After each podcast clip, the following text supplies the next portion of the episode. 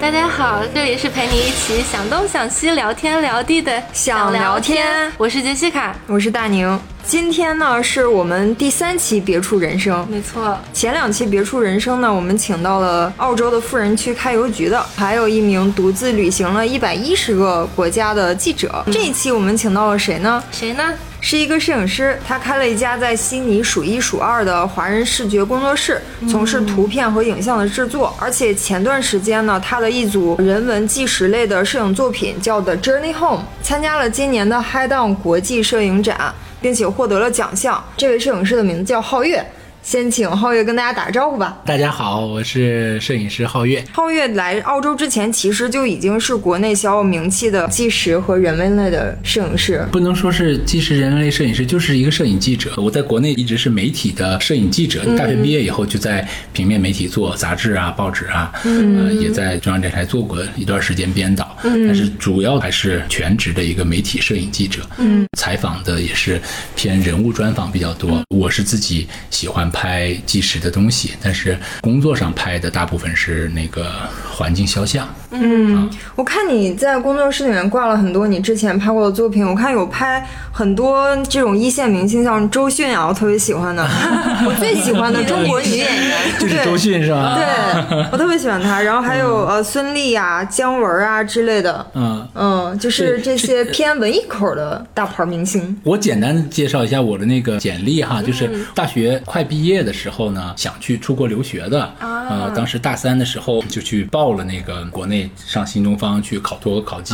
出国特别流行，嗯，我们就去报了名，准备去考托福，要出国，嗯，去考托福之前。同学介绍我说是有一个北京青年报的摄影记者想采访一个是北大的学生，嗯，当时我是喜欢摄影嘛，是。自然我这个同学就想到啊是个摄影记者要采访，就介绍我我然后我就去了，就是这个就改变了我的这个人生。其实他不是北京青年报，他是中国青年杂志的摄影部主任，他自己呢在做一本书叫《走进北大和走进清华》，嗯，那我是他采访选题里的第一个被采访的人，哎呀，啊，见面以后呢，他脖子上挂一个黑色的一个铁。块我就不认识，我那时候也是喜欢摄影发烧友嘛，但是在学校经常拍照，就是学校里的人都知道我爱拍照。当时对摄影也是一知半解，就是不不太懂。嗯，看着这个老师进来呢，他背着一个什么？我说这是什么相机啊？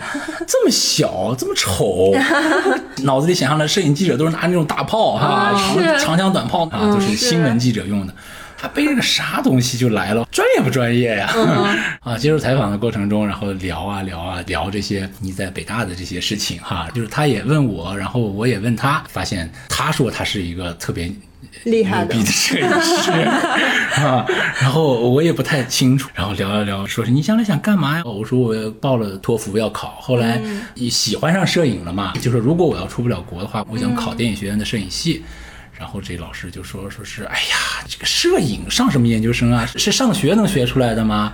他说你要喜欢摄影的话，跟我去呃杂志社吧。摄影就是要拍才能拍出来，学能学出来吗？嗯，在实践中学啊啊！他就给电影学院的摄影系的那个系主任打个电话。”啊，就问说是哎，你们那儿是今年要招这个摄影的研究生吗？就跟这个学院的院长叫苏志刚给他打了个电话，说了半天，然后我当时就就惊了哈，就是很哇靠，直接就给这个院长打电话，我说哦，那他可能真的是摄影圈里的那牛人。其实我那时候真的不懂，我脑子里最会摄影的是牛群。你知道你们知道牛群讲相声那个。对说相声那个，你们小时候看过综艺大观没有？有有有看过，就是一个正大综艺，一个综艺大观嘛。综艺大观就是 那个倪倪萍主持的那个节目，那个时候特别火嘛。牛群就老在综艺大观上拍那个。照片儿，因为牛群后来跟这个北京青年报的摄影部主任也挺熟的，就是是个相声演员，但是他呢特别喜欢摄影。嗯，那时候他老是穿这个红背心儿，穿这个黄的摄影马甲，春晚上他也老以这种形象出现。是我那时候就觉得牛群是摄影师，就是哎呀太特别特别 low。后来这个黑明老师走了，我就查啊什么。采访您的那个老师叫黑明，对，采访我那个老师叫黑明，后来就是我的摄影的老师，哦，我才知道。哇，他真的是厉害，很有名。就是牛群是其实是玩票的哈，他是业余摄影师。这个黑明啊，专业就是跟什么，比如说我们知道的这个拍这个希望工程这个大眼睛的谢海龙啊啊，中国青年报的什么贺延光啊啊。齐名的倪萍的前老公哈、叫王文澜啊，就是他们都是一个级别的一个级别的啊，就是中国，比如说评选个十大。呃，摄影师可能就是 top ten 里边的、啊，这么牛。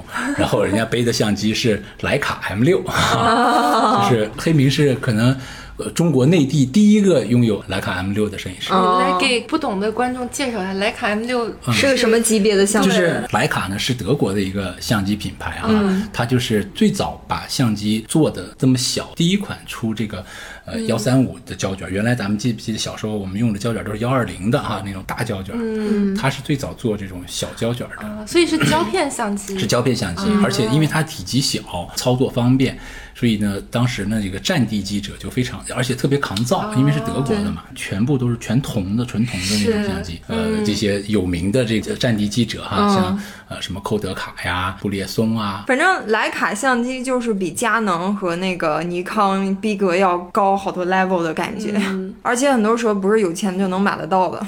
是吧？嗯，这还限量呢。当然也很贵，说那什么摄影穷三代嘛，都花在这些设备上。这个罗伯特卡帕哦，听说过卡帕吗那个什么《决定瞬间》那本书，那个不是他他写的自传叫《失焦》，决定哦对对决定性瞬间是布列松布列松的，哦就是罗伯特卡帕和布列松还有寇德卡他们一起成立了马格南图片社。哦，你听说过马格南图片社吗？听过，对你毕竟是学，毕竟是学这个的，还搞错了很多知识点。纪实摄影师哈，就是最崇拜的就是马格这三个人南嘛。啊，马格南图片社里边最有名的就是卡帕啊、布列松啊，呃这些，尤其在中国，他们的影响力就就特别大。嗯，那这张照片就是他拍的那个西班牙内战时候一个子弹，哇，战士倒地的瞬间，对你拍的不够好因为你离得不够近。离那个战场离战争不。够近。对就是这句名言，就是他说的。所以说他们在用徕卡，所以就把徕卡在纪实摄影这个圈里就推的地位特别高。嗯是，然后徕卡几乎是最后一款的这个胶片相机，就是徕卡就是 M6 M 六，九八年刚出，出了以后，你想九十年代末，中国其实还不是特别先进，就香港才能买到，中国大陆都买不到。嗯，我认识黑米老师的时候呢，就是两千年了，九九年、两千年，嗯那个时候。中国大陆官方的徕卡的店里边才刚刚有，你想人家九八年就发布了的相机，九九、年、两千年、九九年、九九年才有，呃因为我认识他已经用了一段时间了，他就是第一个拿到这个相机的人，嗯。啊，你像我，我都不认识这，我说什么 狗屁玩意儿，都不是都不是佳能，也不是尼康，还不如我用的相机好。嗯，就太不班懂了，你知道吗？就是那个时候，你觉得你自己是一个摄影爱好者哈，或者说是自己已经是一个懂挺多了摄影发烧友，嗯，其实你离摄影太远了，就是完全不懂，谁都不认识。嗯这连卡好的连相机可能连卡帕也不认识，就是也不知道，是吧？连相机都不认识，就别说摄影师了啊。所以后面一搜发现，咦，这个人确实挺牛，然后你就跟着他走了。对，那啥也有一个故事。我上中学的时候哈，我就挺崇拜当记者的哈。但是那个时候我们的媒体主要是电视嘛哈，电视台，电视台一演啥就是扛着个摄像机哈。比如说春晚里边的那个小品什么英雄故事啊啥的，里边出现的这个记者的形象都是扛摄像机的。所以我从小其实就想当记者，但是我脑子里的记者呢，就是扛摄像机的人叫记者。嗯，快到高考的时候，报专业的时候，我就想报呃你们广院儿。嗯，其实你就应该报我们那个啊对，专业我就应该报电编系，就是我我当时的电视摄影职职业理想就是电编，嗯，对，电视摄影这个专业。但是就是可巧，大宁的师兄了。对我就肯定是你师兄了。但是你是一个可以考北大的材料，来我们这儿有点屈才。没有，我觉得这就是呃阴错阳差。正好我们那一年是在九六年山西招生，九八年在山西招生，九七、年只招那个美术特长生，所以我们班有一个同学，他就是美术特长生去了广院。嗯，我们这种普招的就不能报，就没有。报都不能报都不能报，因为在山西不招生，你的招生这个名单上就没有广院，是，就招不了。那时候就不知道一下不知道自己该考什么了。到呃五月份的时候，正好跟我妈有个朋友的亲戚在北大上学，嗯，那时候也挺奇怪，我家人就那个五月份带着我去了一趟北京，就坐火车、嗯到北大去找这个哥哥去了。嗯，我考的那年他是毕业。就当然我上大一，他上研一，他就大四毕业，在校园里面接待了我们。哇，你想想，作为一个 高三的学生，又是不是北京的孩子哈，就是跑到北京去，然后还进到北大里去。那是你第一次去北京吗？不是第一次去北京，对北京可能小学毕业也去过哈，初中毕业就是你毕了业以后去北京，好像是一个奖励哈，就是 老去，但是没去过北大。那第一次去北大，去了以后呢，就说是我想做记者什么的，然后这哥哥就说说是你要想做记者呢，北大没有新闻系。我当时想报广院报不了，我说要不就考人大新闻系。嗯，他就说你不要上人大，为什么？人大听着多厉害。可能跟北大比还是差一点。北大的 学生觉得你你要能考上北大，你就别去上人大。我当时感觉我要能上广院，那时候不知道电影学院，嗯，因为电影学院是做电影的，我觉得不是记者，是啊，就根本就没考虑。我要能上广院，我肯定是不上北大，嗯，只是说不能上，就是人大这个哥哥又说不要上，他说你你要想将来当记者，你要不就考中文系。啊，中文系将来可以做记者，但是人家脑子里的记者呢，可能是真正的记者，有可能是文字记者什么的啊。要不呢，你就上社会学系，他就是社会学系的。哦，但是我根本就不知道社会学社会学系是干嘛的，为什么就学什么的，什么都不知道。尤其是当年是不是这种我没有没有互联网，信息很少。就别说当年，就现在，你路边拉来一个人，你告诉他你是学社会学的，他不知道你具体学什么，一般人都不知道。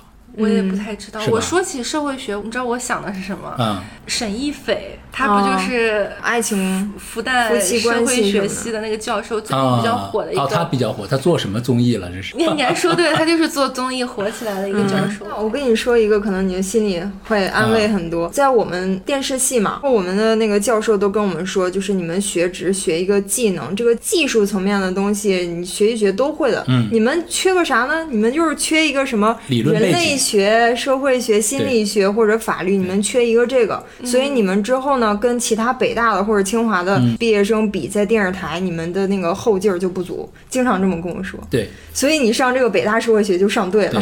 所以我当时第一次去采访陈萌的时候。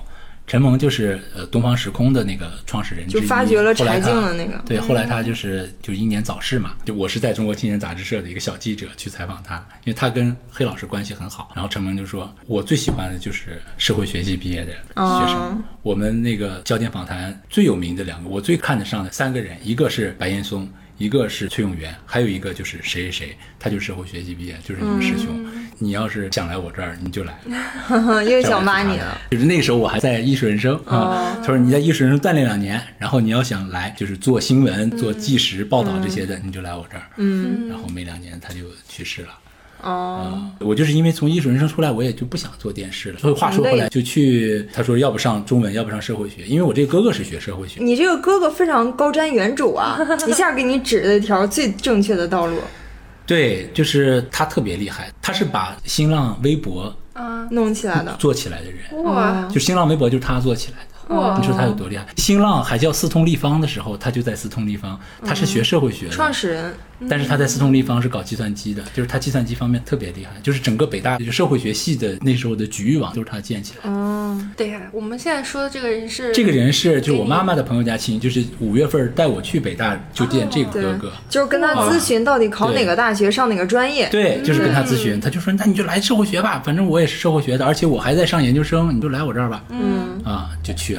人家人精，你知道吗？就是他当时是在我们在太原的时候，他是三中的，就三中的学生会主席。三中的老师就说：“这我们三中一百年都出不了一个的人，人才，真的是人精。他是靠着好像是唱歌保送到北大的。”那个合唱团的，这也行。那不是跟那个谁一样吗？那个跟那个撒贝宁，撒贝宁跟撒贝宁一样是北大合唱团的，嗯，好像是保送去的，我有点不太清楚啊，反正这也不是很重要。唱歌，然后呢，打羽毛球，嗯。然后去那儿就教我打羽毛球，就是我当时是喜欢摄影，考上北大以后呢，我爸就给我买了一台相机，三千块钱尼康的单反的相机，我记得特别清楚，叫 FM 十，一个特别入门机型。去了北大以后，他就是用的 F 九零还是 F 一百，我那时候还用的是手动的，他就是刚换成新出的自动的叫 F 一百的相机。嗯，摄影、打球、唱歌、计算机，学习就更别说，就不学习人也学习特别好。天哪，羡慕！所以你就也不能说是自卑，你就知道你不是聪明的孩子啊，那那种才叫聪明的孩子。还有后来我们在学校里边一起打球的数学系的小孩，每天跟我们就是到处玩儿，就是白天十二点起来，然后就打篮球，一直打到下午五点，就去麦当劳吃个冰激凌，就开始打台球，打完台球吃羊肉串，吃完羊肉串晚上十一二点就在北大小南门外面溜圈儿，聊天儿，扯淡，然后门都关了，我们就翻门进来，当然是也就大三大四了哈，就是。成了学习游子了，就反正我们几个喜欢打篮球的小孩儿，就天天在一块儿鬼混。嗯，数学系的、法律系的，这也太……你说你是学社会学的，你平常不学习，考试反正是文科嘛，怎么着也能过哈。嗯，数学系你要不学习，你要不聪明，那可真过不了了。那就是真聪明，这真的是聪明，人家就是啥时候考试都是九十五分、九十六分。这这这就是传说中的学神，都不是学霸了。这听起来这日子过得跟咱们一样，区别就是人家是北大数学的，咱啥都不是。对，现在在 Facebook。嗯嗯，本科毕业就去美国了。嗯嗯，就是你在学校会认识这些在做元宇宙了，跟跟你 是跟你很很近的，然后你知道他又离你很远的人，你知道吗？嗯，有点追赶不上，很很知道自己是一个什么位置，几斤几两。对，很知道自己几斤几两。但是咱们往回倒一下啊，你也是考上北大了，所以你你也就跟我们这种普通人来比，你还是没有。我考上北大，我就是命好。怎么说？嗯，因为小学升初中的时候就考上我当地的这个就是省重点的中学，去了以后，我们那个体育老师就把我给叫住了，说你想不想打篮球？像不像樱木花道？想不想打篮球？这高中小男生 我也不是特别高的，嗯，你还不高，不是特别高。我们学校的篮球队省冠军，OK，嗯，特别厉害，啊，老师就看上我了，我说。打呀，因为我上小学时候也练过两年田径，就是也有一点体育的底子，就让我打。但是，一般我们篮球队都是特招的，我就不是特招的，是走在操场上被老师看见了，我就跟着。我们班里面有两个特招的篮球的同学，嗯，我们班就是三个篮球队的，嗯，然后就一直在打篮球，从初一一直打到高三，就是我一直是队里的板凳队员，区运会、市运会、省运会，我几乎都没有上过场。因为太烂了，因为我们篮球队的水平太高了。嗯，我就是我们篮球队里学习最好的。呃，然后学习好的里边最会打篮球。对于我们教练来说，来不来训练都没关系。你不要落下你的学习，为什么呢？就是尤其上了高中以后哈，他说我不可能保送你，我觉得你走不了体育特长生这个路啊。所以呢，带篮球队锻炼身体是一回事儿。第二呢，我们篮球是集体项目嘛，你将来有可能我们拿了省冠军，你就是国家二级运动员啊。国家二级运动员就加二十分高考，是，那还啊。所以我们最后打省运会的时候，我其实都没去，因为。他报名的十五个人的这个名单里面，还是二十一个人，我忘了，好像十五个人名单里有我。嗯，所以十五个人，但是那个时候马上要高考了，嗯，我们老师就不想让我耽误学习，他说你别去了，把你名字给你写上，嗯，最后我就是省冠军队的队员，但是别说板凳儿，板凳儿都没坐着，你知道吗？就没去，嗯啊，就在家里学习来着，是，然后最后就拿了二十分的加分。我当时考了五百，好像是五百六十四，还是五百四十六，反正就是我差。北大的录取线，我差十六分，也就是说我加十五分都不够。嗯，但是我就加了二十分。嗯，刚刚好，刚刚四分过线啊。对，嚯！去趟北大回来，我就听人家的嘛，对吧？人家哥哥就说你就报社会学习，我就跟老师说报社会学习。我妈就有点，因为我在班里也不是第一名，嗯，就是前五，反正掉不出前十。那也很不错了，前五。凡尔赛是。因为其实山西我们文科才招二十二个人。还是二十四个人，你没招多少。我们学校一般一年就考文科考两个，嗯理科考两个。嗯，上清华北大在太原最好的学校，一个学校能考四个北大，这已经很好很好了。嗯，那么考四个的话，我们虽然就一个文科班，那也是取前两名嘛。我又不是每次能考第一。嗯，所以我们老师就说，说是要不就刚考上，要不就刚考上，你们看着办吧。嗯，然后我就那还是，所以说有时候真的是就是命。缘分。这对于呃篮球队来说也是很好的一个事儿，因为篮球队从来没有人成绩那么好，就是你知道篮球队会有一个大榜，历届篮球队的谁谁谁哪届的，他后来毕业。是保送到了什么什么学校，保送到了什么学校。大红福，我靠，出来一个篮球队儿李宪刚，九七届毕业生，北大考上北京大学。哦，震惊！这对篮球队来说，可能比 篮球队给我的荣誉还高，你知道吗？篮球队也篮球队从。来就是我们校长最看不上的，说你们都是一些混混哈。在总的来说，啊篮球队出一个北大的，够他们能说好几年了，是嗯不得了。我后来这个人生价值观就变成了这个尽人事听天命啊，不要想那么多，你也想不清楚，你就把你自己能做的事做了，到时候不后悔就行了。是所有事情都是命，可能我一直认为我就是一个运气很好的孩子。I will stay with you tonight. Hold you close till the morning light. 特别有意思，就黑明老师，我就后来这不是很熟了嘛，因为我们后来我上大四就去了杂志社了，嗯，杂志社好几个北大的，所以我也没有经过什么面试，顺利留在那个杂志社了，嗯，然后我跟老师又一起在北京买的房，就住一个院里，上班也在一块儿上，除了睡觉不在一起，就天天都在一起。然后我就说，为啥他就会选中我哈、也是就是命，就是他当时觉得清华北大的学生呢特别高傲，不好接触，所以他就没有说是，比如说他要去可能去别的学校，他可能就直接进了北邮的院子，然后抓住一个学生就说我要做一个什么什么采访，你想不想拍一张照片？他带着一种自卑感，他 觉得进了清华北大，他不敢随便拉学生。啊，他就想。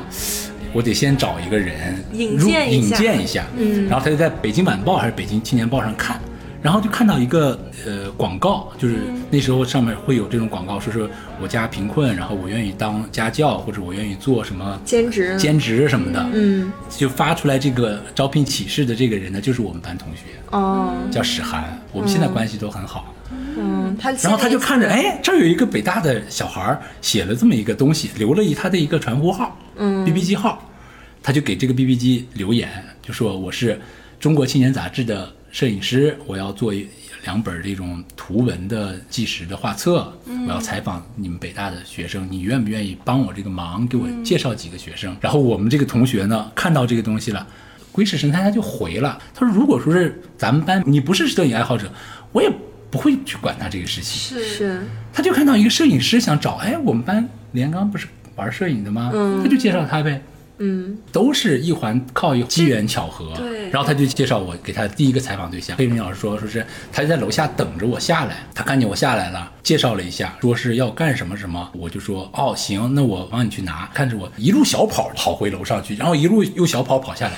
他说呀，这个孩子，他说在他的印象里应该是端着你在帮我忙，嗯你要去干什么事情，也就走着去，走着回来。嗯，他看着我一路小跑上去，一路小跑下来。当天一天的采访过程中，我就特别配合。采访完以后，本来就采访我一个人嘛，嗯，采访完我以后，我就给他联系了七八个，就是我的朋友，就是各个系的不同年级的。然后他就觉得呀，怎么这小孩怎么这么好上心啊？哈，就是这么有眼力劲儿。那时候他那时候刚刚去了中国青年杂志社一年，成立了摄影部，摄影部只有他一个人。中国青年杂志社黑名摄影工作室，就他一个光杆司令，然后然后手下也没有个人帮忙。然后那时候呢，他拉了一个赞助，搞了中国首届中国青年生存状况摄影大赛。一个全国性的一个摄影比赛，当时奖金也很高。嗯，他一个人要搞那个摄影大赛，他需要一个助手，你知道吧？他需要人帮他干一些活儿。是嗯，看上你了，鼓励我说：“你别考那个电影学院了，别出国留学了，来中国青年杂志吧。那个摄影得、呃、实实践中来就把我拉去了。拉去以后，上来就做中国青年生存状况摄影大赛，一个月的时间还是三个月的时间，全国各地寄来了两万多张照片儿。嗯，这两万多张照片全是我选出来的。哇，黑明老师从来没有教过我摄影，他就让你看，就是你选完，我选完了以后，他就告诉我这个好，那个不好，那个好，那个不好我。这个就是也是做纪实摄影的第一步，就是要识别好照片对你。就是看，我刚刚去了，我完全不知道这照片对我来说就不好嘛，这不是虚了虚了嘛，糊了吧唧的都虚焦了。对 你这样，我啊突然想起来，我们当时考电视摄影的那个艺考嘛，嗯第一步就是你先进来自我介绍完了之后，你从前面的照片里面选一张，然后你说这个照片好在哪不好在哪。对对对有的，我们学设计第一步也是设计鉴赏嘛，嗯。你要去评判一个东西的好坏，哪里好，哪里不好。所以就是你胸有成竹，你自己得先看过，你才能拍出来。嗯，所以我就半年的时间看了两万多张照片，然后每一期《中国青年》杂志上都有一个来稿选灯，这两周所有的来稿你要把它选出来，选出来单幅、主照，主照它寄来的是二十张，然后从二十张里你要挑出来五张或者八张，整个就是一个图片编辑要做的事儿。嗯，我就做了这么半年。嗯，后来就是大赛的评选，嗯大赛的评选活动请来的评委就是谢海龙、贺延光、王文澜，就是中国摄影界里的 number one，全是 number one 泰山北斗，啊，嗯我都不认识，你知道吗？然后后来好多年以后，平遥摄影节第一届我们一起去，然后那个王文兰就说：“哦，李彦刚啊，就是那个不知道谁是，呃就说我的这个人文功底差。那时候在平遥摄影节上，不是有那些摆地摊儿的嘛？啊，摆地摊儿上面摆着那些老的那种宣传海报啊、文革时期照片啊什么的。我们一起走在路上，然后我就问黑老师，我说这个人是谁啊？为什么这么多他的照相？他说这个人你都不知道，这不是华国锋吗？哦，我那时候主席你说都大四了哈，按理说北大的文科生不知道华国锋长啥样，确实是有点差劲哈。我也不知道。你说你们俩不知道，我觉得有情可原，毕竟我是七十年代的人嘛，是吧？就成了一个笑柄，就王文兰记着我就说哦，李彦刚就是那个不认识华国锋那个小伙子，是吧？也算是这样算有了个是记忆了，印象。对，有了这个记忆点。对，所以我就觉得特别，就好像那武侠小说里写的这种像郭靖这种傻子哈，就是纯粹是命好哈，就是各种机缘巧合去受大师的指点。但是你说受他们指点，凭什么就是你受他们指点呢？可能也有人家看上你的地方啊。是但是对于人家给你这个一生的武学来说哈，你的那种付出是你的本性。看上的就是你这点儿本性，哎，就是这种 善良。是善良啊，或者是勤奋啊，啊，或者是靠谱啊，就是这种你的人性里，并不是你呃刻意的。那才更对嘛！如果你要是有意的你要太立出来功利，这样一个人设那人家也能看得我觉得作为这些大师，免不了身边经常也有人会推荐孩子啊什么去他身边实习啊，这些事情肯定也免不了啊。他们肯定见得多了，都能分辨得出来的。是后来他叫我去呃实习，就采访完了以后，没过几天他就叫我去实习，我就觉得靠。他不是个骗子吧？呃 我就给我妈我爸打电话，然后我妈我爸第二天坐着火车就来北京，嗯因为太原离北京近，请帮你着考察一下黑老师一起在呃学校门口吃了个饭。嗯，吃完饭以后，我妈说不太像骗子，要不你去吧。听谈吐好像还挺有水平呢。也是西北人，黑老师是那个陕北人，嗯，这下特别热心，就是 当时摄影圈里的南侠、北侠，南侠就是那个杨延康，也是一个特别有名的纪实摄影师，北侠就是黑明，所以就是南侠、北侠就是他们俩都特别热心，就是特别爱帮人。嗯，侠义心肠，嗯好厉害啊！一上来就一上来就跟到了跟了一个大咖。对，所以这种你的人生道路就完全被改变了。要不当时可能也就出国读研。那我要读研，为什么那时候我要考托福？就是社会学系特别好出国。嗯，就不像学经济的和学法律的，你要考什么 LSAT，经济的要考 GMAT。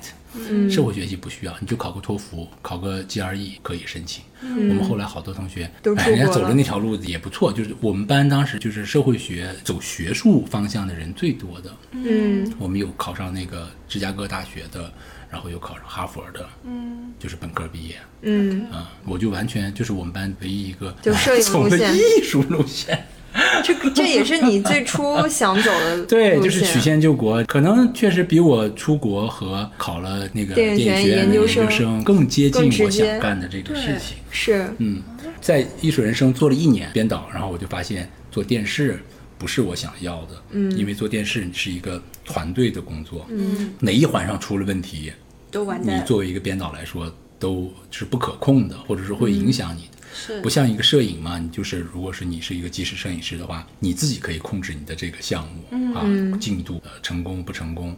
哎呀，我就发现电视啊、电影啊这些不受我自己控制。你叫导演，但是其实最后出来的这个东西是制片人的东西，嗯，不是导演的东西。像你们俩刚才都很知道你说那些泰山北斗人物，像我这种外行的，啊其实很好奇，什么样的老师他能够算是厉害？我觉得是这样，自己一家之言哈，嗯也可能说的不对，你们可以参考一下。作为摄影师来说，和武学大师是一样的。嗯，画家也一样的。为什么梵高就有名儿，还是这个印象派里就不会再比梵高有名儿？因为他是开山鼻祖。你比如说李小龙，他如果一直练咏春，他练不过叶问，他就是比叶问厉害，嗯，他也没有叶问有对吧？可能后来的太极拳打的可能有比张三丰更厉害的，但是没办法，张三丰创的，嗯是吧？他就最有名儿。嗯。这个有名不是说他在这一项运动上，或者是他在这一个领域里边，他就是最高的，最高的也可能有名儿，但是他永远有名不过创始人。嗯。卓别林也是，卓别林后来不是有一段奇闻异事，就是说卓别林去参加模仿卓别林的比赛，他都能拿第一名嘛，就有一个人比他模仿的还像呢，但是 你是。模你是模仿，他是鼻祖，对，对吧？原创，就是原创一定是最重要的。梵高为什么不继续去画米开朗基罗啊、那个达芬奇那种呃油画。古典油画、写实的那些东西，对吧？达芬奇他们是文艺复兴时期，原来那些人都是画宗教的，我现在不画宗教了，把视角看到生活中真正的人，嗯。体现人性，是。所以他们是文艺复兴时期的大师。嗯。他画的不见得有多好，我觉得有可能梵高如果画蒙娜丽莎，可能比他画的更像。嗯但是你画的就是再像，你也不可能超越，所以他只能是另创一派，嗯是，是吧？你才有了印象派。其实理解当代艺术不是要它的技法画的多像，像冷军一样画的和照片一样，那是一个极端，那是一条路，画的很像也可以。但是你要想成名，你还是得创新。是，所以对吧？就是罗伯特这些东西，卡帕他对们，对你三个人像卡帕，他的名言就是说，你拍的不够好，是因为你离战争不够近嘛。看他的那个自传《失焦》那本书里边，不让你去，他就想尽一切办法要去，嗯，不让你回来。他明明在这个队伍里边，然后他就找各种关系啊，骗护照什么，他就要去他那个地方。他就是这种性格的人，嗯所以他这种性格的人在那个乱世里边，他就能拍到别人拍不到的东西，因为别人都比较遵纪守法，都是怕死。老不一定怕死，你军队里边你得讲规矩啊，你不讲规矩，你就要惹麻烦呀。他就天天惹麻烦，到处惹麻烦，就各种奇遇让他起死回生 是吧？所以他的经历就传奇嘛，就精彩嘛。当然这里面也存在，你说梵高他的东西就一定最有创造力吗？一定是最好的吗？也不一定。那如果是一定最好的，那你说他在世的时候，他给过那么多藏家、画廊、呃艺术馆，他也是跟这个艺术圈去沟通的嘛，他不是封闭的，对吧？嗯，没有一个人能看上他，为什么呢？对吧？当时没有人那就说当时的这些人全部都是傻子吗？也不是，他的东西能不能成就，除了你本身底子得好，你也得有运气。得看这个时代接不接受是吧，？也就是。时也、运也、命也，是吧？天时地利人和，你都得占上，他才能出来。那他就比较倒霉，他死了以后才有名，而且是那么大的名气，是吧？大到仅次于蒙娜丽莎，嗯是吧？那你看毕加索，人家就很会经营自己，对，这里边也有经营的成分在里有面，是，对不对？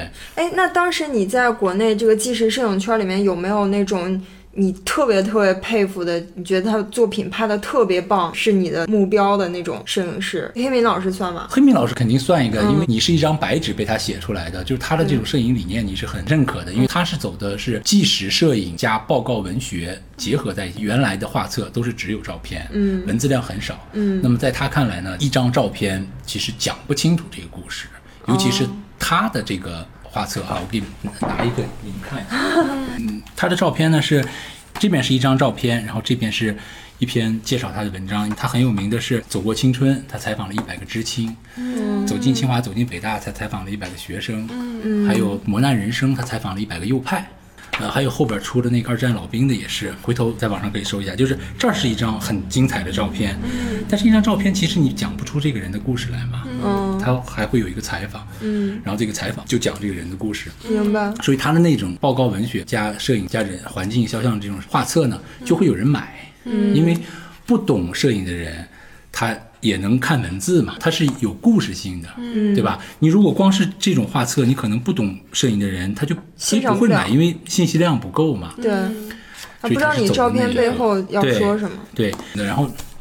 我说的那个杨延康这个南侠，他拍的这个也是西藏的，拍的藏传佛教的，我想说，像他们这种摄影项目一进行就要进行个好多年，对对吧？对像这个藏传佛教拍了拍多少年？了十年。哇，他拍了十年，看他他为了拍藏传佛教哈，他本来呢他是一个贵州人，他在深圳开了一个贵州馆子，在贵州馆子里边当厨师，嗯二十来岁的时候哦还是个厨师。嗯他那个馆子开在了《现代摄影杂志》的楼下。现代摄影杂志呢，就是中国摄影界的一个像一个摇篮一样，像当时王苗啊，好多这种摄影界的教父级的人物都是做这个杂志的。嗯他就经常给他们送外卖，嗯，他就喜欢上摄影，就不干厨师了，给他们帮忙弄书啊什么的。然后后来自己在深圳呢，就开了个印刷厂，就自己做生意了。嗯做生意以后可能挣了点钱，把生意托给他的生意合作伙伴，他就去摄影了。他也没有什么物质需求，就是人们都开始用苹果的时候，他还在用一个呃普通手机。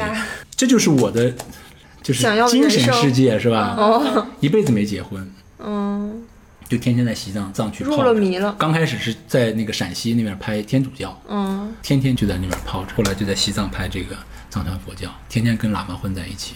哇，好纯粹啊！人生特别纯粹，物质世界对他来说完全没有意义。吃露水，他甚至连电话就是你进了，现在你在西藏可能哪儿都有信号。嗯二十年前西藏很多地方没信号，就是你能联系上杨延康的时候，他就是回深圳了，三四个月联系不上他，他就在嗯藏地呢，也不用想着老婆，也不用想着孩子，多幸福哈！哎，你说是不是？就是摄影师，不管他是做什么商业摄影师，还是风光，还是呃野生动物，还是时尚摄影师，其实都对这种纪实跟人文类的摄影其实是有一种憧憬跟向往的。不见得，因为我之前在国内的时候认识一个时尚摄影师，啊他是给那个就是时尚杂志拍那明星封面的。那他也是很光鲜，但是他在跟我讲的时候，他拿出来也是这种啊人文纪实类的。啊然后之前那些大师，我觉得这些东西才是有价值和意义的，所以他就是就是一个鄙视链嘛，对吧？他有的人私下在进行的项目也是也是这种，种，是反而也是不赚钱，因为那靠这个东西，杨延康都赚不了钱，你拍着时尚，嗯，像陈曼一样，一天二十万挣着，对是吧？你还能拍出这么，因为这种东西你必须得深入生活嘛，嗯是吧？你深入生活的时间就是人家挣钱的时间。嗯对吧？你挣钱的时间就是人家拍好照片的时间，你必须嗯得其中选一样。所以我后来就放弃了这种理想，就是你不可能放弃你自的世俗生活，你就不可能拍出这么多这么深入的东西来。嗯那我呢，我就想，那我也不能放弃我的拍摄，那我拍什么呢？然后我每年过年回家。因为你是个摄影师，家里的人就老想让你给他拍照片嘛。好不容易一年，你过年回家五六天逮着你了，他生了孩子了，他结婚了，是吧？有时候他得了呃绝症了，呃，你你也要给他留张影啊什么的，拍个遗像啊这些的，反正都就是拍照还是有有需求的，是吧？还是人生需要。我就想，我回家一共就是五六天，今天你让我拍个婚礼，明天让我拍个孩子。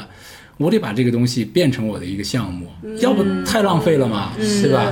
所以我就开始，因为零四年我我爷爷去世，我爷爷连个那个遗像都没有一张好照片，我就没给我爷爷拍过一张正式的遗像。嗯哎呀，我就觉得你作为一个摄影师，然后你爷爷的遗像都没有一张清楚的照片儿哈，嗯你既然放弃不了这种世俗的生活，那你就把你有限的这种时间，也就找一个选题是可以兼顾的。对对，哎，然后我就想，那你们既然年年回去让我拍照，我就给你们拍照。我年年回去，我就每一家每一家的跑，去给他们拍那个，就是我拍的那个时间的肖像。嗯每年回去，我的假期就是给每一家人拍一张环境肖像，然后拍一张那个就是墙上挂的那、嗯。那种照片儿。就是他自己拿着自己去年的照片的一个，对，啊，就体现了时间的肖像。我也给你们拍了照片，然后呢，最后呢，我也能把它变成一个我的项目，而且这个项目呢，又不占用我工作时间，也不占用我的生活时间，因为过年回家在家里玩儿呗，对吧？就打麻将啊，就是这些的呗。就是玩儿也是玩儿，还不如做点儿对，还不如干点事儿这样的话，对家人来说，它也是一种纪念；对我来说，可能最后你没办法拿出一整年的时间来去做一个项目，但是呢，你可以拿出三十年，每年拿出两个星期的时间来，我把这个战线拉长嘛。嗯所以我就特别认同那个罗振宇做时间的朋友这个概念。嗯你看罗振宇多狠，每天早上一个六十秒，对做了一千多天了，现在还是3000多没有了吧？有现在还有呢。有，嗯，他那跨年的时间演演讲嗯他要做二十年，是是吧？这个东西你一年不震撼，你做三十年就震撼了。是所以我这种照片也是，你一年没意思，你试试做五十年。你这个现在已经进行到震撼第几年了？十几年了我。本来今年我是零五年开始拍，零四年算是打样，就第一年哦拍的不好，就是试验了一下，就从零五年开始算，嗯零五年到二零年是十五年，嗯，然后我这个照片呢是零五年拍到一五年，因为再多你也看不见了，嗯，这个项目就结束了，但是这个还在继续，因为这个是一张一张这样过去的嘛。我说我那句比较狠的话，我说要不把我拍死，要不把你拍死，我这个项目就结束了。讲一个就是万全一点，就是又能呃过我的老婆孩子这方头的生活，然后又不能不要放弃我的一一点点理想。至于它能不能做成无所谓，至少对于我的家人来说，这是很珍贵的一个东西。是，然后二零年就没回去，嗯所以就有了你的那个 Journey to Home 对，然后二零年没回去，我当时想我回不去，难道我让他们帮我拍，这个都不能断吧，是吧？然后或者是我拿远程吗？远程拍，嗯想来想去，我觉得我就宁缺毋滥了，后来就就放弃，我大不了二零二一年我就放两个 COVID 空空白，就空着，你就不用说，大家一看年份都知道是什么意思，是挺知道的。这也蛮有意思的。对，这比啊拍了照片更有意义。留白有没有？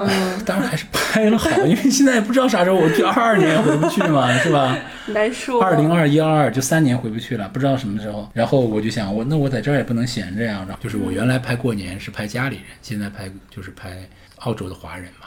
这边的朋友，啊，嗯，就就是这几年是回不去，那我就做一个想回家过年，但是又回不去的一个项目，嗯，就做了这个。就是参加那个具体海档摄影展获奖的那组作品。嗯，就是这个，那个可能 Jessie 没看过，就是用这个景拍的，就是反映的是大家想家，想家回不去但是又回不去，然后疫情期间的一些状况，有的人可能囤了好多卫生纸啊，有的人囤了好多粮，嗯有的人家里什么到处都是扔的玩具，因为孩子在家上网课，嗯，嗯，这好有意思，好有故事啊！我一张照片能看很久。所以你是当时是在国内是什么契机，然后过来澳洲这边了？契机就是我在后来离开中国青年杂志社，去了《明报周刊》。《明报周刊》呢，相当于是明报香港的明报集团在北京的一个办事处，我就相当于是这个办事处的摄影记者了。原来在中国青年的时候，我还要写稿子，嗯，就是还有写作的任务。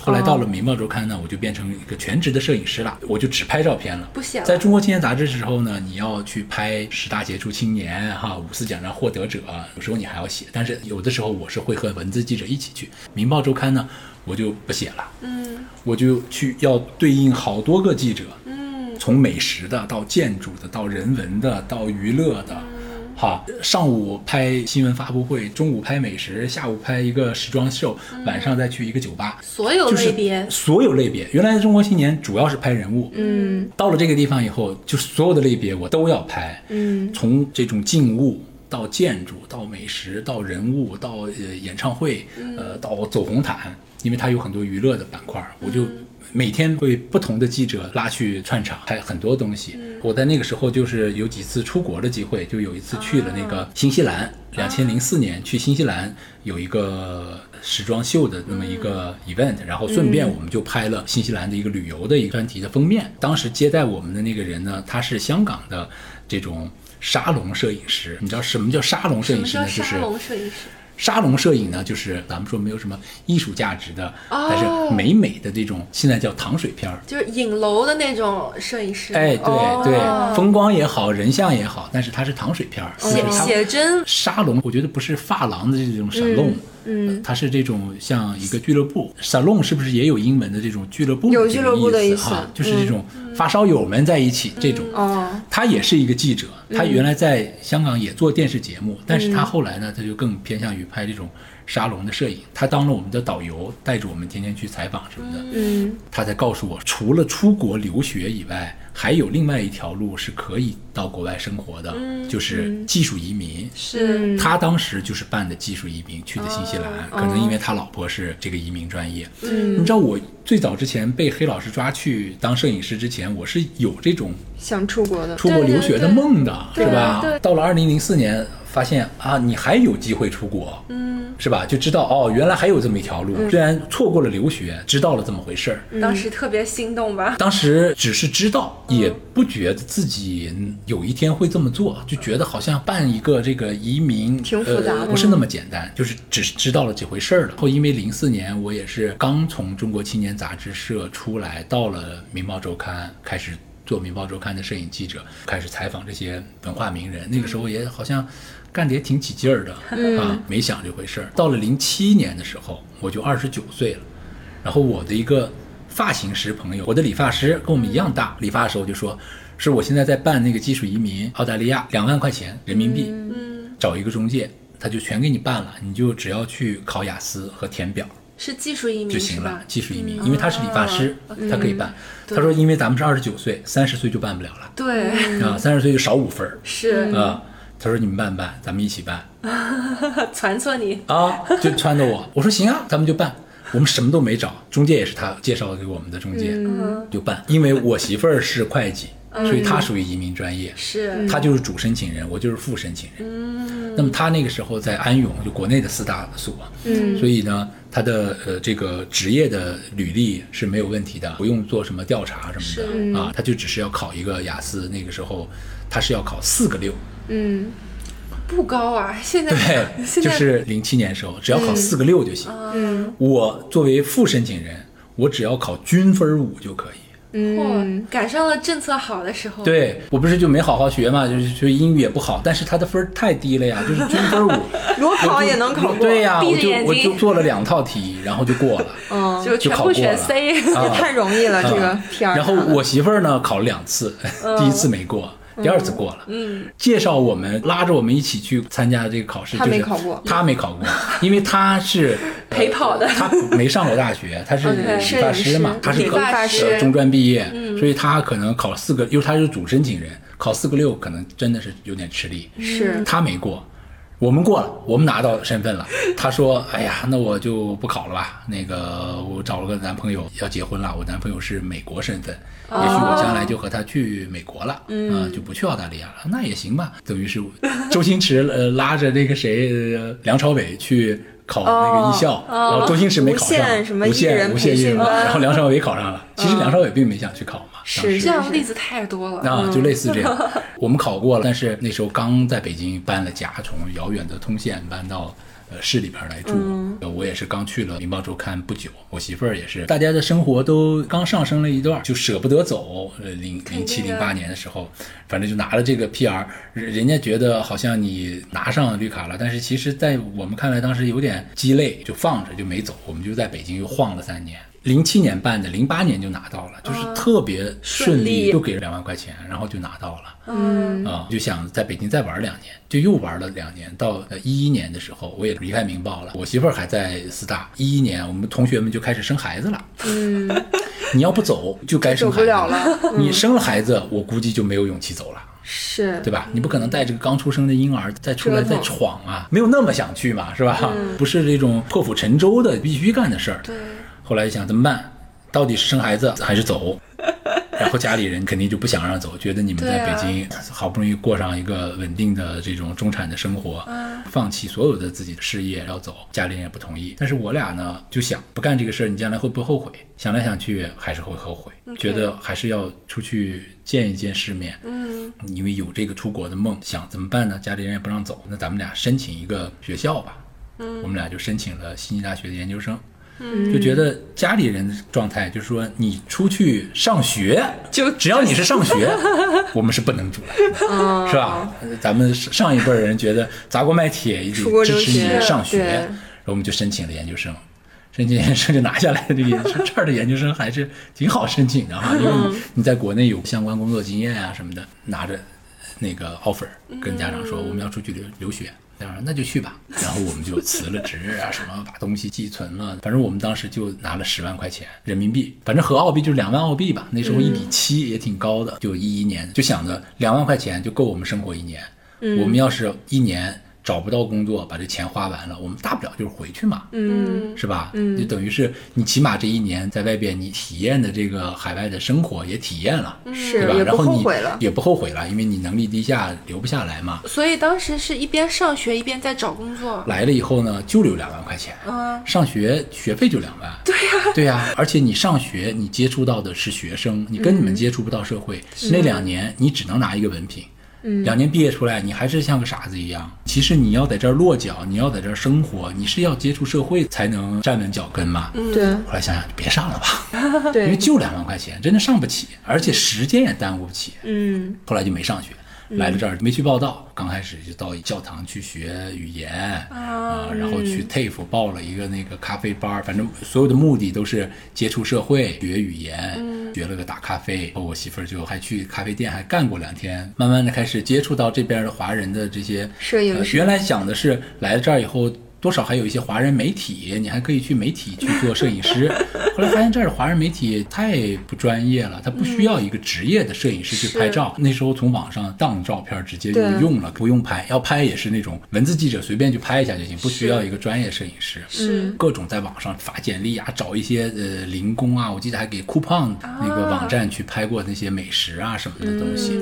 反正这个时候你就觉得你当时在国内拍的那些你认为没有用的东西哈，什么给这个同学拍过一个婚纱照，给那个亲戚拍过一个宝宝照、满月照，就这些东西来这儿全用上了。都能赚钱。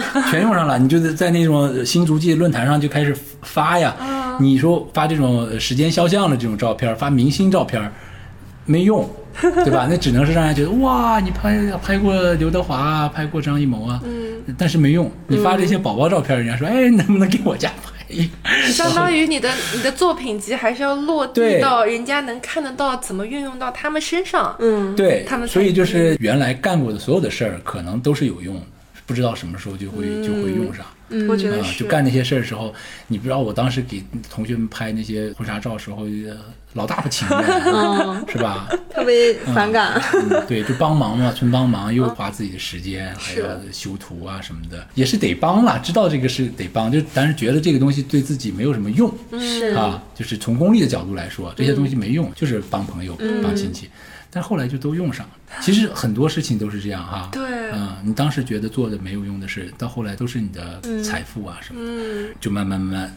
钱花完了，也没有找到工作，就还有一点点钱，我们就天天抱头抱头抱抱着头哭，怎么办？哎，大不了就回呗。然后就在钱快花完的时候，哎，我就找到一个这种摄影工作室，就可以帮他们去拍婚纱了，就可以接到一些稍微高一点收入的活吧，起码是二十块钱、二十五块钱一小时吧。嗯，在之前都是十块钱、十十二块钱，甚至给人家那个易贝拍照片都是一块钱一张，一块钱一张拍拍多少？嗯。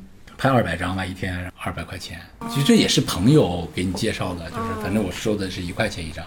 我媳妇儿去打咖啡是十块钱一小时，就不够花嘛，钱就都花完了。嗯，找到这个婚纱摄影工作室做一些 freelancer 的活。嗯，我媳妇儿呢就经朋友介绍去了 PWC，所以这边这也是要介绍，你要不介绍自己投简历没投不进去很难。嗯，还是有人给你那个推荐一下就容易一些。是的，他有了一份稳定的工作，我就轻松，压力少很就是经济压力少了以后，然后你就可以干一些挣钱不挣钱的活儿都可以干了啊。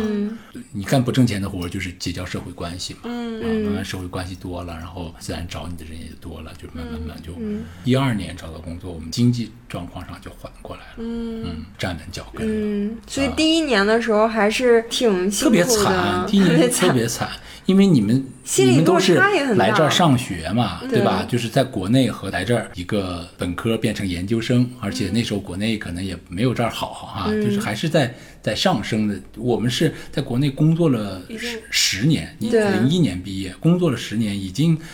有一些有一地些就是位，不是地位，就起码你是一个中产，然后你在国内接触的也是社会主流的圈子。对来了这儿以后，你到那个英摄语英语一下班儿或者是变成摄影 TAFE 小弟 TAFE 课里边儿哈，你去接触的都是社会底层是啊、全是社会底层那些人。哎呀，觉得落差很大，落差很。大。然后在刚刚开始去做摄影的时候，也是不被尊重。对，因为这边的摄影师其实都是发烧友转的做摄影师，不管是兼职的还是全职的，他们不会是摄影系毕业的，或者说是在国内做摄影记者，然后过来，这很难嘛，是吧？你在国内的摄影记者是过不来的。是他们的方向集中于你用的是什么器材，我用的是什么器材，你这个镜头怎么样，我那个镜头怎么样啊？哎呀，你的是红圈镜头，你的是。就跟你当年在北大被黑，哎，对对对，就和我当时看不看不上老师，你这背的啥相 机我都没见过，一样一样的，说是你这照片都是都是虚的。其实你在国内已经知道什么是好照片了，来了这儿以后呢，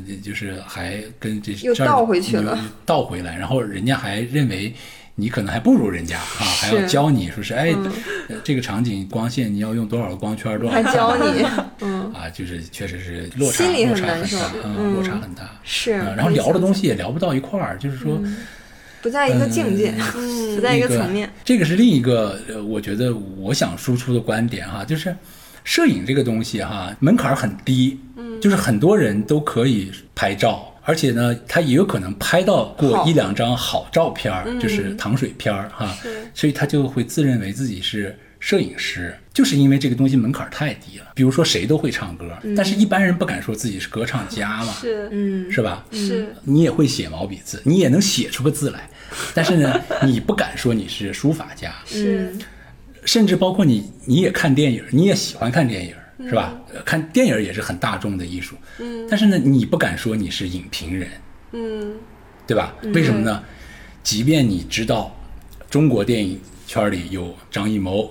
啊，陈凯歌、贾樟柯，哈、现在这些第三代、第四代，你如数家珍，你都不敢说你是评论家。嗯，但是呢，这个摄影这个东西，好处是大众都可以接触的一个艺术门类。嗯，尤其是手机普及了以后，这个呃坏处呢，就是说谁都认为自己是摄影师，你其实连摄影爱好者都不算。嗯，如果说你是一个书法爱好者，你是不是得知道谁是王羲之？嗯你是不是知道中国有苏黄米呃米菜？嗯是吧？嗯，你是不是知道颜真卿？是不是知道那个《兰亭序》？嗯，起码得有点基础知识吧？是就是你是电影爱好者，你连贾樟柯是谁都不知道，你敢说你是电影爱好者吗？同理套到摄影上来，来，把这些悉尼的这些摄影师们叫出来，知道卡帕的举手，真的一半人不知道。嗯是吧？其实我的摄影理论也很差，因为没有学摄影理论，艺术史也不懂，就是纯粹是平常听，而且 你想入了门了，连徕卡是啥都不知道。嗯我就一直觉得我缺理论知识，嗯所以那时候如果来这儿能上学呢，我觉得补补这些艺术方面的、摄影方面的理论知识也挺好的。嗯但是你说这些悉尼的摄影爱好者，其实他们关心的或者他们看的都是因为有网络了，都是看这些糖水片子，嗯就是 ins 上的一些东西啥的。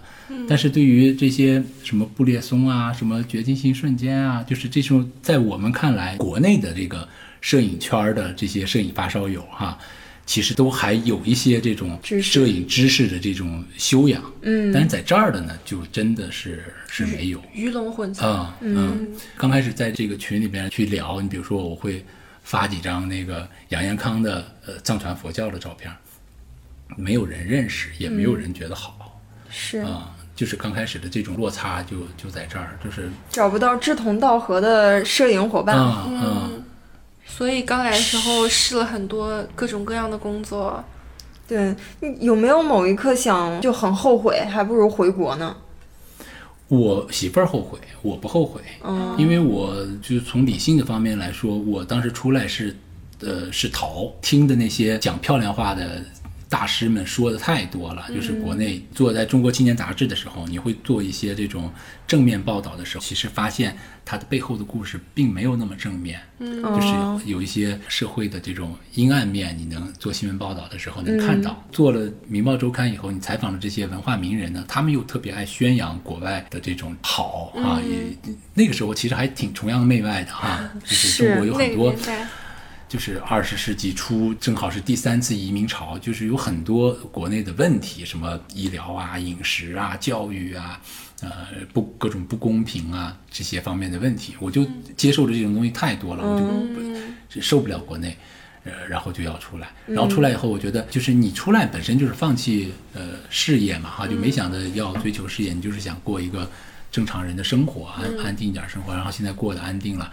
呃，虽然国内现在发展的很好，在国内呢，可能你会更有想回去的人都会觉得国内更有存在感，嗯啊、更能融入主流社会。但是你来这儿，你想想你的初心不是为了融融入主流社会啊，你来这儿初心是为了呃生活轻松呀。嗯所以你你来这儿，你就是为了食品安全，为了医疗啊资源呃不挤兑，然后孩子不内卷。呃不内卷，不996这些东西你还是你还是得到了嘛？是。啊，你就不要站着碗里着看着锅里的。看着锅里的。是。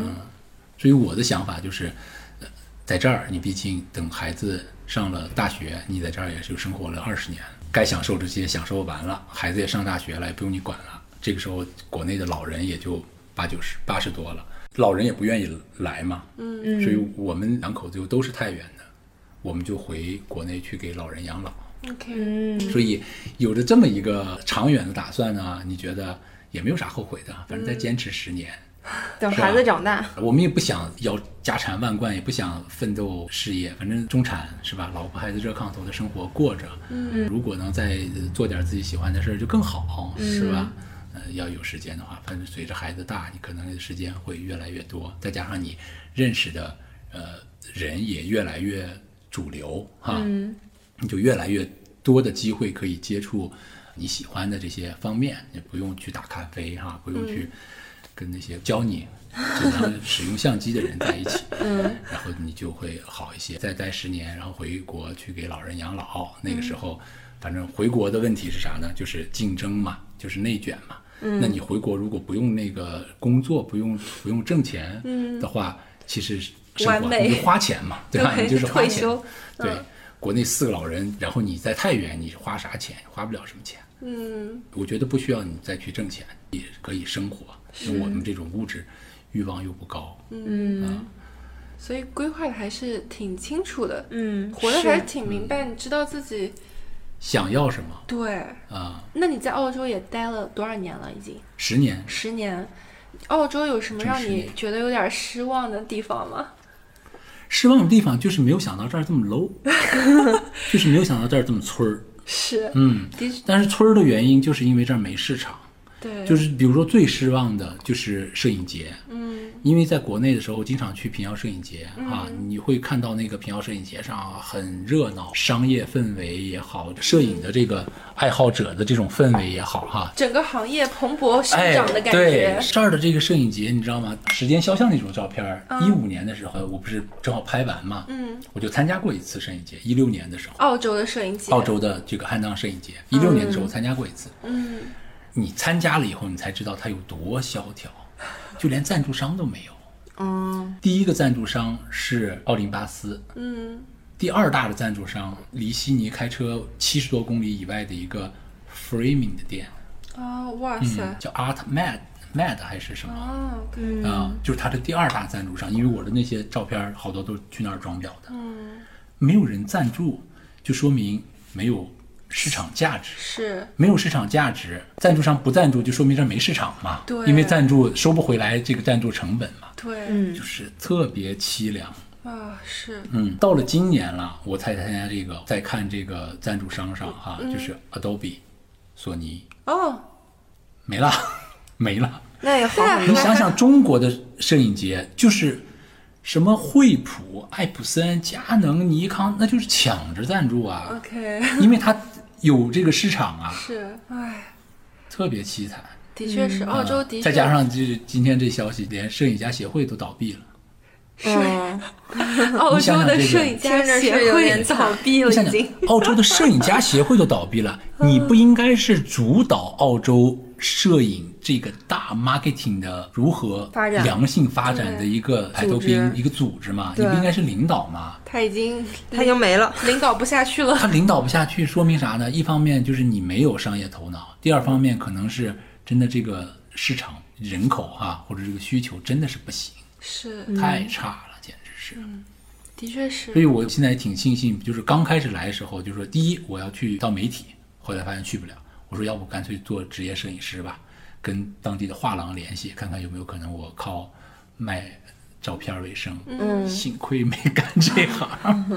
还好当时的那个期待没有放到那儿。对嗯对，因为当时我去了一个画廊去做了两天 volunteer，嗯不是摄影的画廊，是当代艺术和土著的一个画廊，嗯就是大概了解了一下这边的画廊的圈子，哦也是特别不景气，嗯嗯，特别难，是所以我就当时也放弃了那个念头，然后就开始拍宝宝照，老老实实的。先养家。老老实实的拍商业的去了。嗯嗯怎么说呢？就是有一个论调，我特别赞同，就是离钱越近的行业，呃，越容易赚钱。嗯，它这个离钱太远了。你看最近的就是投行啊，嗯呃，股票啊，就这些房地产这些容易赚钱，离钱沾边儿太远。你比如说，为什么商业摄影好赚钱？因为它是商业嘛，他拍这个照片，甲方让你拍这个照片他是为了赚钱的，他能来赚来钱，他能给你钱。是是，你看现在连《花花公子》杂志都都倒了，对吧？嗯啊，我在北京的这个朋友，他是那个美联社的。我当时就觉得我媳妇儿是会计，她就是能进四大，就是她的职业的天花板啊。嗯至于爬到什么位置再说，这个平台就是你的职业理想。嗯，那我的职业理想肯定不是新华社，是吧？嗯肯定就是进美联社啊，法新、路透。去年还是前年他就来了，啊，我这个朋友是新加坡人，嗯后来现在就是美联社的摄影部主任，嗯啊，叫黄汉元。我出来之前就认识他，呃，就关系就挺好的。前年他来拍那个澳网，嗯来工作室坐了坐，然后我就问他是什么情况啊什么的。他说他们现在美联社在大望路那边的那个楼里边，嗯比如说原来是五层办公室，现在就一层。不景气。原来比如说摄影部可能有多少台机器啊，多少个人，现在缩减到最少。嗯，因为原来世界各地的报纸都要买图片社的图片嘛，是是吧？？是，现在一线新闻现场，就在网你上，你的这些记者根本就到不了一线。是 YouTube 上什么微博呃微博上、抖音上直接就发出来了，时效性比你的精彩程度更重要。嗯是，我觉得就是这个行业变成了一个，呃不是说摄影这个行业，而是说新闻图片社这个美联社这种行业已经是一个夕阳产业了。你看，再早之前就是因为走这个网络哈，就是纸媒这块儿，不是那时候芝加哥太阳报就是倒闭了，嗯。啊，就是反正也有这种，首先是报社的摄影记者被那个裁掉。裁员，然后是报社倒闭，嗯，然后你看现在连美联社都苦苦支撑，嗯。都撑不下去了。嗯。一个时代的终结。对，所以说现在这个，你就即使摄影这块儿，你原来为什么能让大家觉得很高大上哈？就是人家说，就是摄影改变不了世界，但是可以记录，高大上的说法就是说，一张照片可以改变世界哈，什么像那个硫磺岛啊，哈，呃，像这种大眼睛啊，像那个越战时候那个烧的的孩子啊，就这些照片，就是获了普利策奖这些，好像改变世界。然后获奖的摄影师就是说，呃，摄影其实改变不了世界，我只是说能让更多人看见。世界上在发生这样子的事情、啊，其实还是就是我们说的精英文化啊，哦就是这个媒体宣传渠道嗯是比较主流精英把握着的，是，对，你别的人没有宣传的空间。那么这样精英把握着，他自然要找精英的 supplier 去给他供货商去给他提供精英的东西，嗯，那么才会有美联社、法新社啊，才会有像马格南这样的图片社。为什么马格南经营的就特别困难呢？嗯，美联社这些经营的就那时候就好一些呢，因为马格南太强调精英了。马格南图片社的摄影师太难加入了，嗯加入这些摄影师都是大艺术家，嗯啊，就是既是摄影界的大咖，谁也瞧不上谁。他这个组织呢，当时卡帕他们创立的时候，就是一个非常松散的组织，这个组织运营也很困难，组织里的摄影师也很不挣钱。嗯，据说就是马格南摄影师里边最挣钱的就是萨尔加多，就只有他一个人能挣钱，因为他拍的确实好，然后他自己特别会经营自己，说他他一个人挣的钱比马格南所有人挣的钱都多。他是他是唯一会经营比较自己就是营销那个我没有他的画册，回头给你们推一个他们就是前两天的一个公众号，他是当代这个纪实摄影圈里的就世界公认的第一名。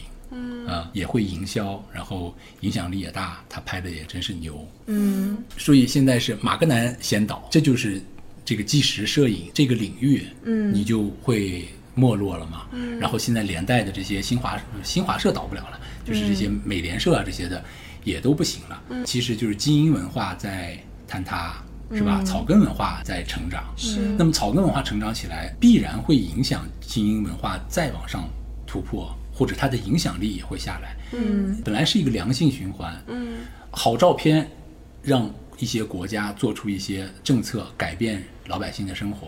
这个好照片的影响力又带动了这个这个图片社的影响力上来，图片社影响力上来，他挣了钱，他能发掘更多好的呃摄影师去给他供稿，这就越来越好。嗯那现在没有这个好的平台了，那摄影师就没有地地方去去供是吧？你就恶性循环，就没有资本去支支持持纪实摄影的纪实摄影的发展。嗯这种好照片就慢慢消失了啊呀，。就是每年有合赛嘛，你知道吗？就是嗯世界新闻摄影大赛，每年在悉尼也就是有巡展。嗯，我有时候去看，在国内的时候，你要世界新闻摄影大赛搞一个展览，哇，那人山人海的。在这儿，我们有一年去看开幕式，嗯，现场超不过五十个人，没人看。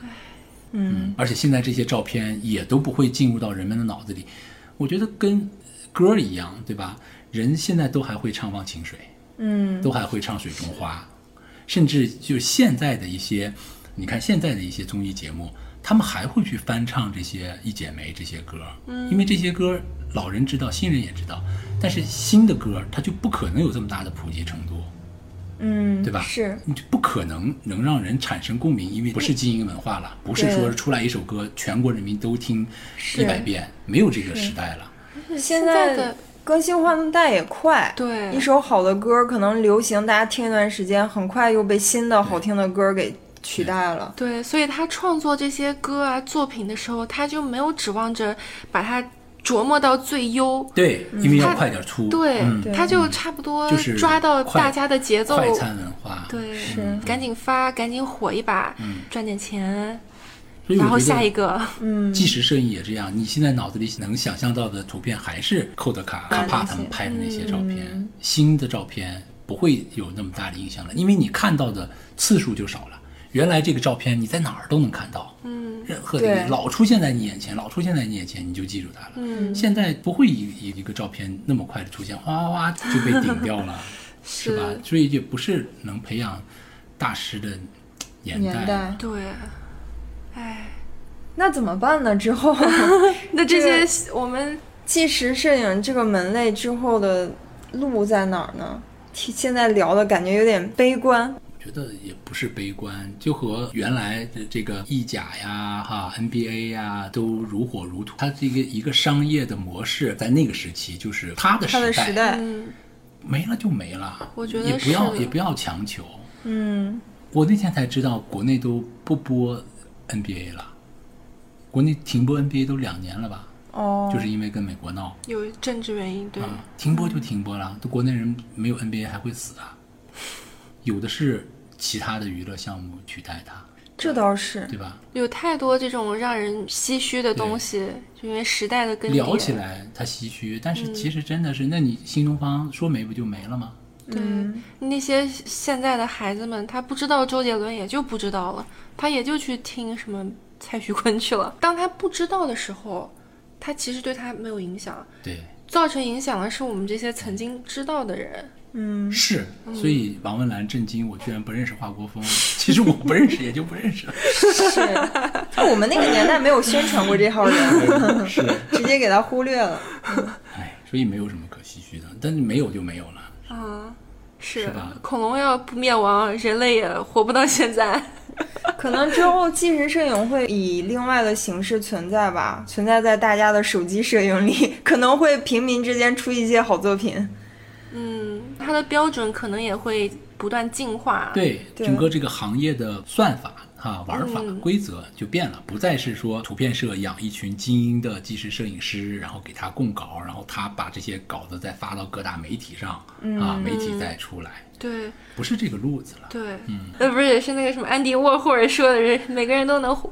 成名十五分钟，对，对，嗯，所以咱们今天相当于是回忆了一下，首先是李哥的这个摄影人生，嗯，然后聊了一下纪实摄影的发展，随着你的这个经历哈，是。我们也了解了很多知识。相当于是一个时代的终结。嗯，是是，然后你们抓住一个就是放弃 放弃摄影事业的 业余摄影师聊纪实摄影，你说对我觉得多可悲呀、哈！没有，我觉得很有意思，因为如果你看，你也不去用某种像咱们播客也是一种形式记录下来，别人也不说，然后你们这一个时代干这件事的人都不去做这件事情的话，那将来就没有人知道曾经是那个样子，然后大家对摄影这件事情是这么样一个追求，被人忘记了，我觉得是很可惜的一件事情。我觉得我也是挺开眼的。听众朋友们有什么对摄影感兴趣的问题啊，或者是